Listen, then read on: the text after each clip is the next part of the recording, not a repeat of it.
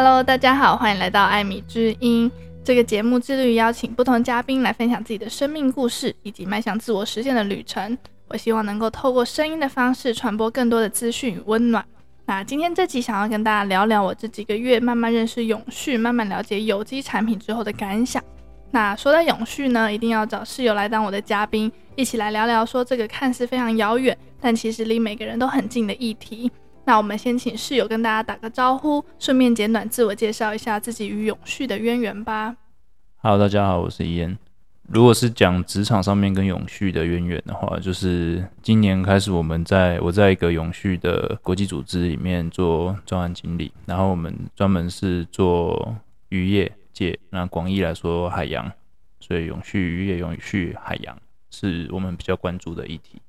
嗯，OK，谢谢伊恩。那其实，在第六十一集的时候呢，你就有大概跟大家分享说你的工作内容，以及联合国提出的二零三零永续目标。那当时呢，有收到很多人回想说，哦，原来那些标章背后啊，都是有一群非常认真的人，为了这个地球努力的象征。所以今天呢，我们会用一些比较轻松的方式聊聊说，诶，我们是如何借由自己的小小能力啊，一起建立更友善的环境。那我想要请问你。就是在加入这个 NGO 之前呢，你其实对于环保就蛮有概念的嘛？或是永续？那时候有概念，是因为我们大学的时候就有上那个国际法，然后国际海洋法里面就有很多会讲到防止海洋污染啊，然后还有很多这个国际组织他们各自的功能嘛，所以国际组织的很大一部分的工作其实就是要。嗯，确保资源是可持续发展的。那当时候“永续”这个名词其实没有这么热门呢。我觉得“永续”这个名词可能是最近五年才变得比较热门的。那时候就是会说资源保护啦，嗯，然后可持续发展啦，然后环保。那时候大概是这几个名词在 run。所以我我觉得我跟大部分人一样，可能一开始也都是在书上认识永续的，就是什么。巴黎气候议定书啊，在讲那个二氧化碳的排放啊，然后讲一些海洋塑胶垃圾啊，什么太平洋中间有一座塑胶垃圾岛啊的这种东西，这是比较纸上谈兵的部分。然后真的感受到就是永续这件事情，其实是我前份工作是在海巡，然后我在海上工作两年，然后我们有时候会跑很远，跑到。太平洋跑到南海，跑到那么远的地方的时候，你身在一条船上嘛，然后四周都是海，然后蓝天白云，你就会觉得哇，这个大自然真的很美。然后你这样瞭望啊，然后看就是工作值班的时候，你不小心低头往下看，就会看到一些塑胶垃圾从你眼前飘过去，你就会觉得哇，人类其实还是。影响到整个地球是影响很深的，嗯，就是你在一个可能离台湾，甚至离任何一个国家都好几百公里、好几千公里远的地方，你还是会看到一群一群的这个垃圾在海上漂。它可能是、嗯、可能是轮胎，可能是一些废弃的钓具，嗯，然后可能是保特瓶，什么都有可能。它的来源五花八门啊，有一些可能就是那种。在海上航行的商船啊，甚至嗯渔船啊，甚至什么什么样的船都有可能，他就是把就是他在船上制造的垃圾直接往海里面倒，他不会等到在港里面再处理，然后或者是就是从路上的垃圾这样子飘到海中间啊之类的，就都有可能。对，那时候是我开始有感受到，其实是应该要做一些事情来保护那个海洋，但是。因为工作没有到需要很直接去处理这些东西，就是垃圾的部分，所以也只是一个感触而已。嗯，虽然这个问题有点蠢，但是我想要了解一下，说就是人类制造这些垃圾到海洋，当然它可能会很直接的就影响到海洋的环境啊，或者是对一些生物造成的一些危害。那还有没有一些是比较更明确的一些伤害可以跟我们分享？主要是塑胶垃圾。危害比较大了，因为有一些塑胶大家都知道是说号称那个可分解，嗯，有些塑胶不好分解，但不管可不可以分解，塑胶都会分裂成塑胶微粒，就是塑胶它是不可能变成天然的元素的。什么叫天然元素？比如说什么氧气啊、二氧化碳啊。塑胶它变得很小，它就是会变小塑胶而已。然后现在我们都叫它塑胶微粒。那这些塑胶微粒它其实会进入食物链里面，它会堆叠在各个动物的身体里。比如这些塑胶它在海上飘，它风吹雨打日晒，它会慢慢裂裂裂裂到肉眼看不见的程度，然后之后就会进入食物链里面，然后大家就会在身体慢慢累积塑胶的有毒物质。嗯，那因为塑胶这个东西其实是最近一两百年才开始被大量运用的材质，所以其实也不知道真的会对人体造成什么影响。对，嗯、那我觉得这是大家比较肉眼看不到。那肉眼看得到就是垃圾嘛，然后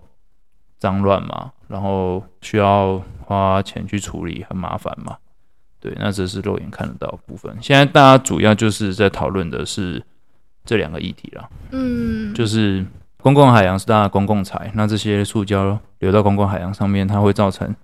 一些仰赖海洋为生的国家，比如说太平洋岛国，他们的自然资源。自然环境受到影响，他们需要呃花钱去清理，因为海洋对他们来说是他们吃饭的资源，可能是观光，可能是渔业，可能是航运，种种。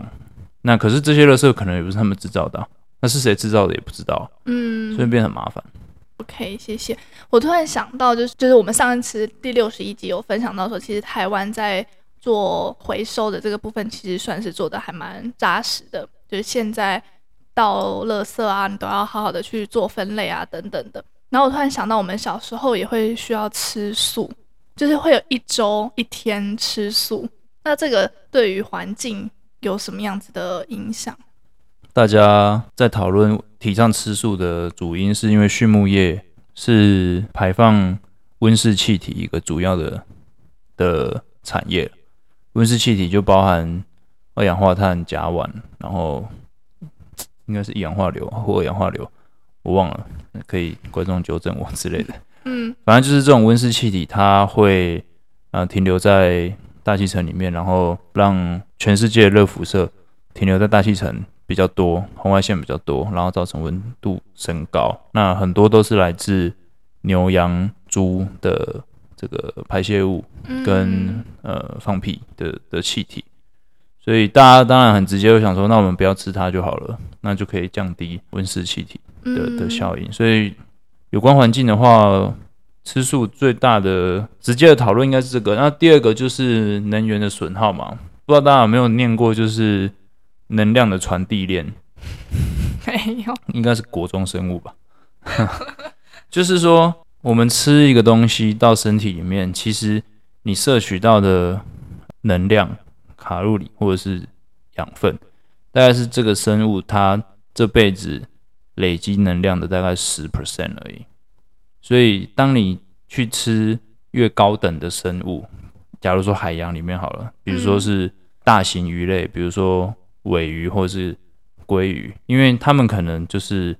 吃了中型鱼，中型鱼吃了小型鱼，所以你吃一只大型鱼，你等于吃了好几百。千只的小小鱼的这种意思，嗯、所以你吃越高级的掠食者，其实就是你吃了越多自然的资源在你的身体里面。嗯、这样懂吗？懂，对对，讲的很清楚。所以你吃一般的植物的时候，你就是从我们那个叫初级生产者嘛，嗯，花花草草，嗯，所以大家会提倡说我们就是从这，但他们其实也是生命，所以。所以，我我我我觉得吃素它是一种选择，你想要减低你在地球上需要的能源，那我觉得很好。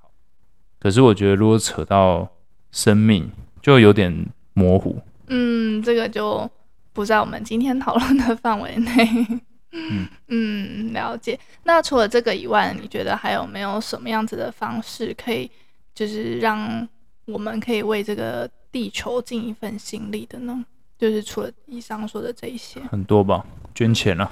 不是啦，我是说地球哎、欸。对啊，嗯，捐钱给公民团体啊，嗯，不一定要捐给我公司啊，那可以可以捐给你觉得有在做事的，但要慎选啊，嗯，自己选自己理念相符的嘛，很多很多都都有在做事，其实、嗯、台湾也很多公民团体，公民团体其实已经很难生存了，然后捐你你你觉得他们有在做事的这种公民团体，然后我自己我自己有一个爱牌，嗯，没有业配，就是 Patagonia 啊，因为他打着这个这个我有点不负责任，因为我其实没有详细调查他到底做了多少环保，或者是它的材质是不是真的都是。可回收的材质，嗯，但是因为它看起来，你也去过它的店，嗯，它看起来就真的很环保，嗯，它看起来就是那材质摸起来也是很特别，感觉就不是外面常常看到的那种工厂大量制造的那种材质。虽然我相信它也是大量制造了，但他就是很敢这样子去行销自己，然后他也推了整个一系列的，他整个公司的产品线其实都是围绕着 sustainable 的的概念在做的，然后。好了，我讲我要讲的就是说，你买东西的时候，你可以选这个公司其实是有在投入，嗯，环保，或者是投入这个社会责任，嗯，像我们那天去 IKEA 不就有看到说，他们的棉花都是呃人道保护，嗯，劳工是受到合理待遇的棉花，种种，就是我觉得可以去稍微去关心一下，也可以去问啊。我有想到一件事，就是我们在做某一家航空的时候。我们旁边的女生，旁边一位妇女，然后她拿到空空服员给她的塑胶杯，嗯，空服员帮她倒饮料嘛，对，然后那个妇女就说：“啊，你们航空公司还在用塑胶杯吗？”嗯，那是美国人嘛。然后我就我那时候我记得跟你说，几乎很少听到台湾人会问：“你们还在用塑胶杯吗？” 因为台湾人几乎人手一杯手摇杯。确实，确实，对，就是我觉得你只要在这个你生活的大大小小事情，可能稍微有点关注，它其实就是一种力量。对，因为大家也会知道说，哦，有人关注，哎，哎，我记得我们有搭一个航空公司，他就说他们是第一个换成纸杯的航空公司。确实，如果说在挑选自己的生活用品或者生活必需品的时候，可以去多了解这个产品背后的理念，我觉得还蛮蛮不错的。然后大概是从半年前就觉得说不行，我也希望我可以为这个地球尽一份心力，所以那时候我就开始认识了有机的产品，就是有机的化妆品啊，或者有机的保养品。然后我就希望说，我尽可能我挑的保养品都是有机的，或者是都是永续的。我相信听众应该有蛮多人知道，说台湾有一个艺人叫做爱丽丝，然后她就是创办了一个叫微有机的品牌。之前也很常跟她买她的产品，因为她的产品都是。有欧盟认证的有机保养品，不管是洗面乳啊、卸妆水啊，或者是洗发精。后来呢，我就发现说，哦，欧盟有这个标章，就是只要是有那个标章的话呢，就是代表说它的产品都是有机的。然后你记得我前几天想要去补洗发精的时候，我就进了一家看起来就是都是卖有机的产品的店，然后我就一直找不到那个标章，我就问这个店员说：“所以你们店里面都是卖这个有机的产品吗？”但他就是讲的不是很清楚，就一直跟我想要打发我，就说啊，这个是不太有可能全有机啦，什么诸如此类的。然后你就跟我说，所以标章很重要。我没有说标章很重要了，我是说，所以这时候是不是有标章就很方便？哦，对对对，是这样说。对，我觉得就是如果说嗯没有时间去研究的话，有时候标章算是真的是蛮方便的。嗯，标章可以开另外一个主题啦，因为。很多人就是他有一个名词叫 greenwashing，就是设计了很多不同不同样式的标章，然后反正什么商品就给他乱套一通。嗯、那很多可以说是不孝组织，他就是专门在贩卖这个标章赚钱，但他背后可能完全没有做什么工作，他就是在卖标章，跟他买的人他就标章就给你贴，嗯，类似这种感觉，他是卖那个商标啦，所以真的要慎选那个标章。对啦，那其实欧盟它就是最严格的市场之一嘛，所以我我不我对保养品不不熟，我不知道你讲标章是是怎么样。不过我觉得如果大家真有心的话，就是反正多看看，嗯，它这个标章背后到底代表了什么？像我们在做的标章，它它其实有它照顾到的可持续，就是永续的的目标，它也有它没照顾到的永续的目标。没有，目前我不相信有一个标章是。完美的，但它背后都有它的目的。那我突然想到，如果大家对于保养品这个有兴趣的话呢，我有非常推荐一个台湾在地的保养品牌，然后他们就是主打是有机成分，然后他们的包装呢也都是用纸的纸盒啊，或是纸的包装，我觉得很棒。最后再跟你们分享。我觉得还有另外一个就是，就是这个商品它背后的术语也不算术语，我相信很多人都知道，叫碳足迹啦。就是你这个商品从呃原料到制作完成，它总共耗费了多少二氧化碳？就是它中间制造的时候对环境造成的影响有多大，可以这样子理解啦。那有一个很简单的判断标准，其实就是进口的还是在地的。大家都说要支持在地小农，它其实是有道理的。除了在地小农很辛苦之外，就是它其实也比较环保，因为你在地小农，你的运输过程短嘛，你的产品不需要坐飞机来。那也不会大量制造，那大量制造在工厂里面又会有这个剥削劳工的疑虑嘛。那在地小农，他他除了就是我们照顾自己的这个农民渔民之外，他的产品这样短短运过来，然后又是我们自己这个地区天然的物种、天然的资源，它其实也蛮有帮助的。然后你最近不是才刚学会吃生鱼片？嗯，所以才刚开始认识哪一个是哪一个鱼嘛？对。然后我，我其实本来就蛮早都知道这件事，但是我就再跟你提了一次，就是其实很多在台湾吃到的鱼都不是台湾的鱼。嗯。比如说大家最爱的鲑鱼，在台湾吃到的鲑鱼，我敢说几乎百分之百都不是台湾的鲑鱼。那、啊、台湾有养鲑鱼吗？台湾有樱花钩吻鲑是不能吃的。哦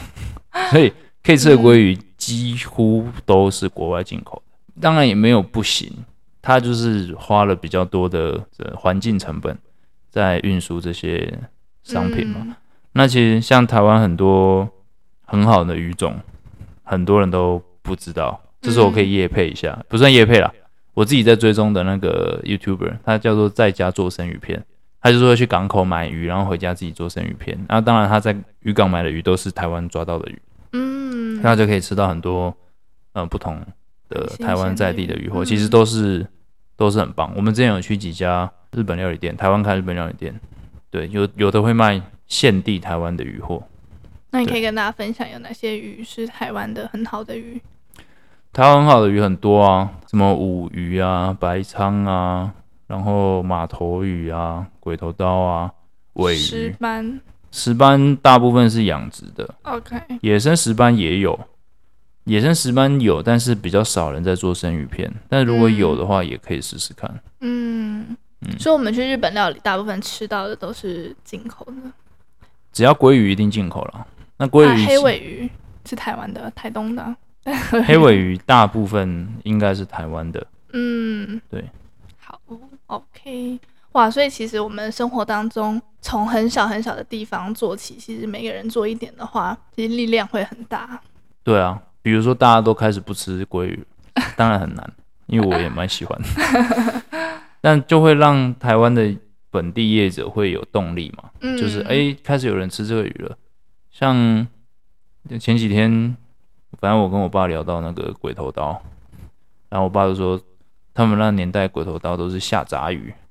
但现在鬼头刀很热门啊，很多人其实，尤其在华东啊，很多人都会特别去吃，呃，鬼头刀生鱼片，然后现在做鱼排、炸鱼块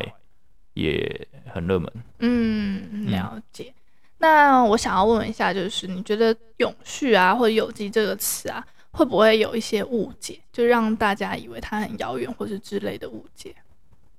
永续跟有机是完全两个不同的词。嗯，永续的意思就只是。我们现在可以用的东西，我们现在可以享有这些资源，希望我们的后代子孙他们长长久久也都可以使用到这些资源。嗯，这是永续的概念嘛？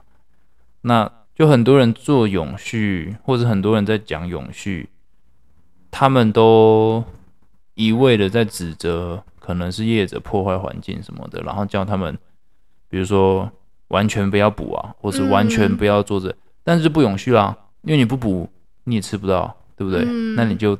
直接就没了，你就是断炊了嘛，所以它就你直接不永续了。当然我，我我我觉得它要有这种呃策略啦，就是你可能先少补个百分之八十，然后百分之七十、百分之六十，你让那个族群慢慢的繁殖回来嘛。嗯，所以它是有，它是需要科学化的去去执行它的呃策略的，所以我这是永续啊。那有机我没有那么熟，但是有机比有机比较多，就是不用化学的原料嘛，对啊，然后不用农药嘛，然后让土地去保有它最原始的状态嘛，这是有机，所以它其实跟永续是有有机应该是永续的其中一个部分，那有有机我觉得它是更高的追求。对，因为我记得有一次，因为我就是一直很想要追求永续的保养品啊，或者是有有机的一些产品，然后我就记得我有一次前阵子去那个 Aesop 店，然后就试用他们的产品，就很喜欢，觉得他们的味道都很天然。然后我就问说：“诶，那这是有机的成分吗？”他说：“嗯。”他就也很老实说，要做到全有机真的是比较难一点点，但是他们是都是以永续的理念下去生产，然后跟制造的。所以我就大概有一个概念，就是说，OK，有机真的是又在更高一个境界了。那我们再绕回来讲我刚刚的那个问题，就是误解的部分，就是嗯、可能我在跟身边的人分享永续啊或有机的这个概念的时候，他们可能就觉得说，哎呦，那个怎么可能做得到啊？或者是他们觉得说，如果要做永续的话，就像你说的，要从最根本开始，就是比如说不要制造啊，或是不要生产就没事啦，等等的。那我记得我们之前在美国和你的朋友也有聊到这样子的问题，他们也算是有点 理想主义者，就是也会有这样的想法。嗯，呃，我觉得应该也是因为美国人他表达意见都比较直接啊。嗯，啊、呃，很多人就会觉得说塑胶是万恶元首，那就都不要用嘛。嗯，但也不可能嘛，你不可能，这是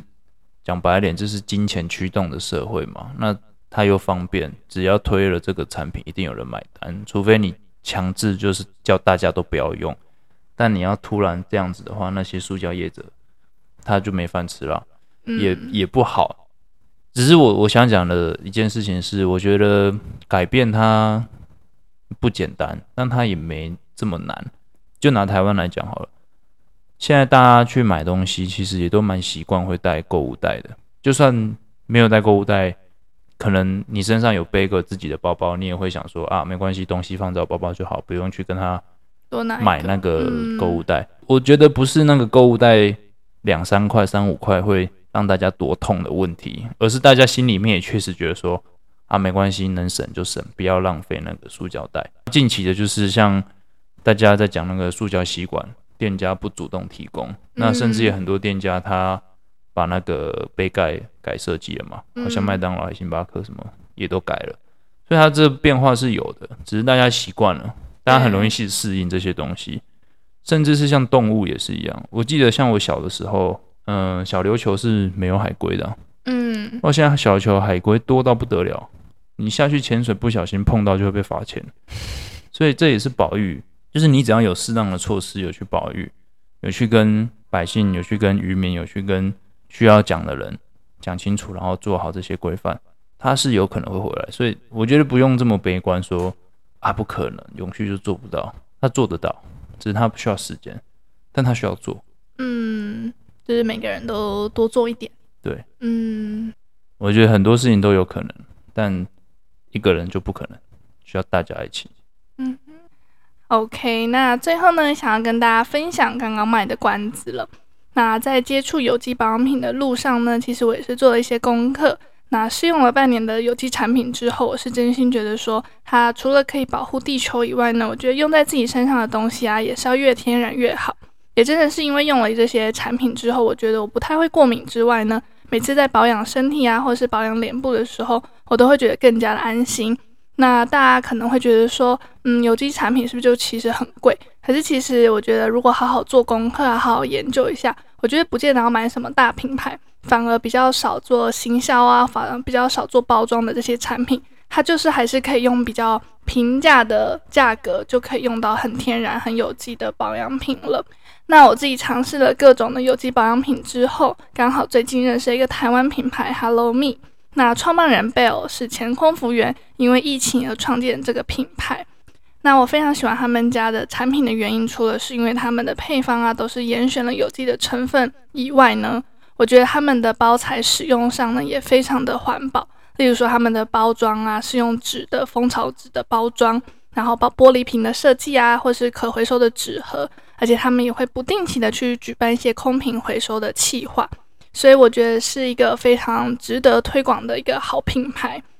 那我自己大概呢也试用了大多数的产品两个月了。包含前阵子长途飞行，我去美国飞行了两个礼拜，然后我可能东岸飞西岸，西岸又飞东岸，就是整个时差大乱的这个飞行呢，我都是带着他们家产品去试用的。那试用完之后，我自己是真的非常的喜欢，然后也整理了三个我自己最爱用的前三名跟大家分享哦。好，那第一名是他们主打的商品日出晨光精粹油。那其实，在还没有收到商品之前，我其实对于油就是有一种莫名的排斥。我不知道大家有没有这种想法？毕竟没有一个女生她会希望说自己的脸上充满油光嘛。而且夏天到了，应该是要认真控油才对吧？为什么要使用油呢？不过呢，我才用第一滴的时候，我就后悔我有这种荒谬的想法了。因为其实它是非常清爽，而且非常不黏腻的。而且我后来才认真研究，发现说啊，其实肌肤如果你想要维持弹性，想要保持光泽的话，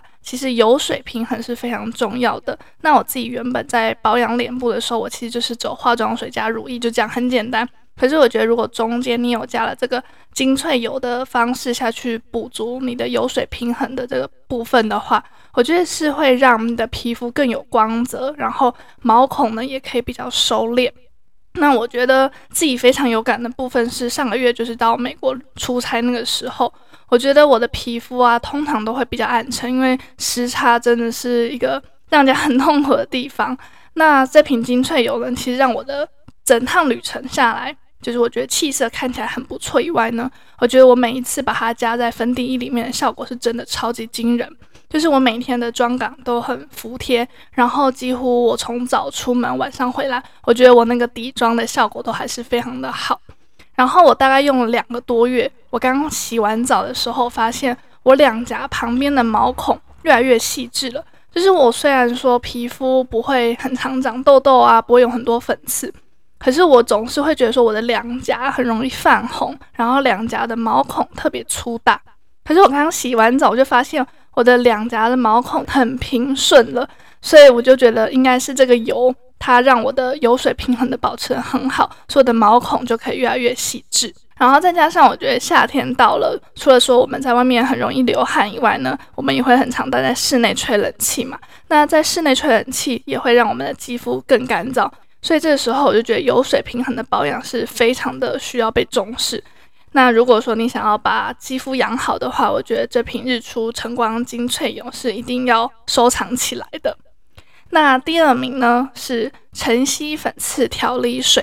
我觉得这应该也是他们家非常受欢迎的产品了，因为毕竟身在热带的国家，我觉得粉刺应该是很多人的困扰。那就像我刚刚说的，长途飞行是真的会让我觉得很累，然后时差、作息啊，什么都会让我觉得很懒得保养。有时候卸妆可能也不会卸得特别干净，所以粉刺、痘痘就很容易跑出来。可是自从有了这瓶之后，我已经大概两个月没有去清粉刺了。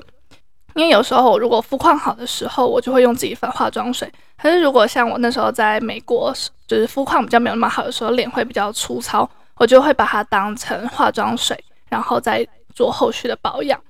那如果说我是已经有小粉刺啊，或是小痘痘跑出来的话，我就直接湿敷，湿敷了大概五分钟，然后隔一天就会很神奇，就是整个会几乎快消肿的感觉。那还有一个很重要就是，嗯，可能跟我比较熟的人都知道，我的背后其实很容易因为太闷热而长很多的小粉刺，甚至会长小痘痘。所以我现在每天洗完澡，我都会用这个粉刺调理水擦过一遍我的背。然后让它保持干爽，保持干燥。那半个月下来，我真的觉得改善很多。那现在夏天到了，我觉得就算我常常待在冷气房，可是我还是必须要出门买午餐啊，出门可能办点事情，就是还是很容易流汗。所以我觉得这个粉刺调理水，绝对是我这个夏天必备的东西。OK，那第三名呢？我觉得真的太难选了，因为我觉得他们家的产品真的很多都。我真的都很喜欢，是发自内心喜欢，所以他挑前三名真的有点太难了。那我最后决定要颁给这个新品恬静入梦身体油。那不得不说，他们家的油类产品是真的很厉害。我觉得完全就是不黏腻啊，也不厚重，反而非常的清透，而且我觉得很好吸收。那自从有了这瓶身体油之后啊，我每天都非常期待可以洗完澡，然后好好让自己放松，帮自己的腿部啊按摩一下。然后重点是，我觉得它的精油的味道是非常舒服的，所以有时候我就算是早上起床，我想要让自己更多的动力，那我也会保保养一下我自己的手。那我觉得最重要的就是啊，大家知道吗？我觉得除了脸以外，魔鬼藏在细节里。就是我觉得，如果说你要看一个人他有没有好好保养，我觉得可以从几个小细节去看。第一个就是脚踝、手肘，然后还有那个膝盖。我觉得这三个地方都是可以让人家去看得出来说，这个人有没有好好的去保养自己的身体。我觉得我以前是不太会重视这些小细节的，但是认识了这瓶油之后呢，我就会特别加强这些地方，推荐给大家喽。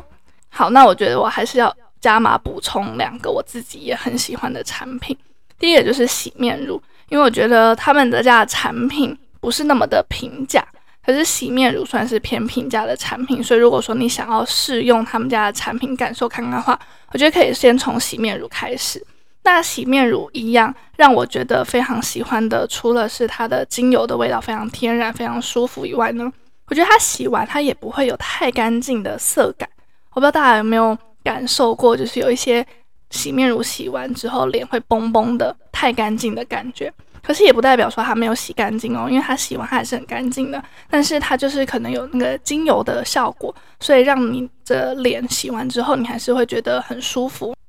那再来是面膜，我觉得面膜的话真的是也很无敌，因为我把五片都带去美国了。那这五片呢，我在美国就把它全部都使用完了，所以这次也要补货了。那我觉得他们的修护面膜添加成分啊，除了可以帮助肌肤收敛毛孔，还可以增加一些肌肤的抵抗力，所以我就这样子，就是很顺利的透过这些产品熬过了美国的这个时差的之苦。那而且我发现我这趟美国的旅程也几乎都没有什么在过敏，是真的非常的难得的。OK，好啦，那以上就是我认真挑选了那么多有机保养品后的分享。那我觉得 Hello Me 也非常的有诚意，他给我的听众单品就享有九二折的优惠喽。结账的时候只要输入折扣码 AMIE 九二就可以得到九二折的优惠。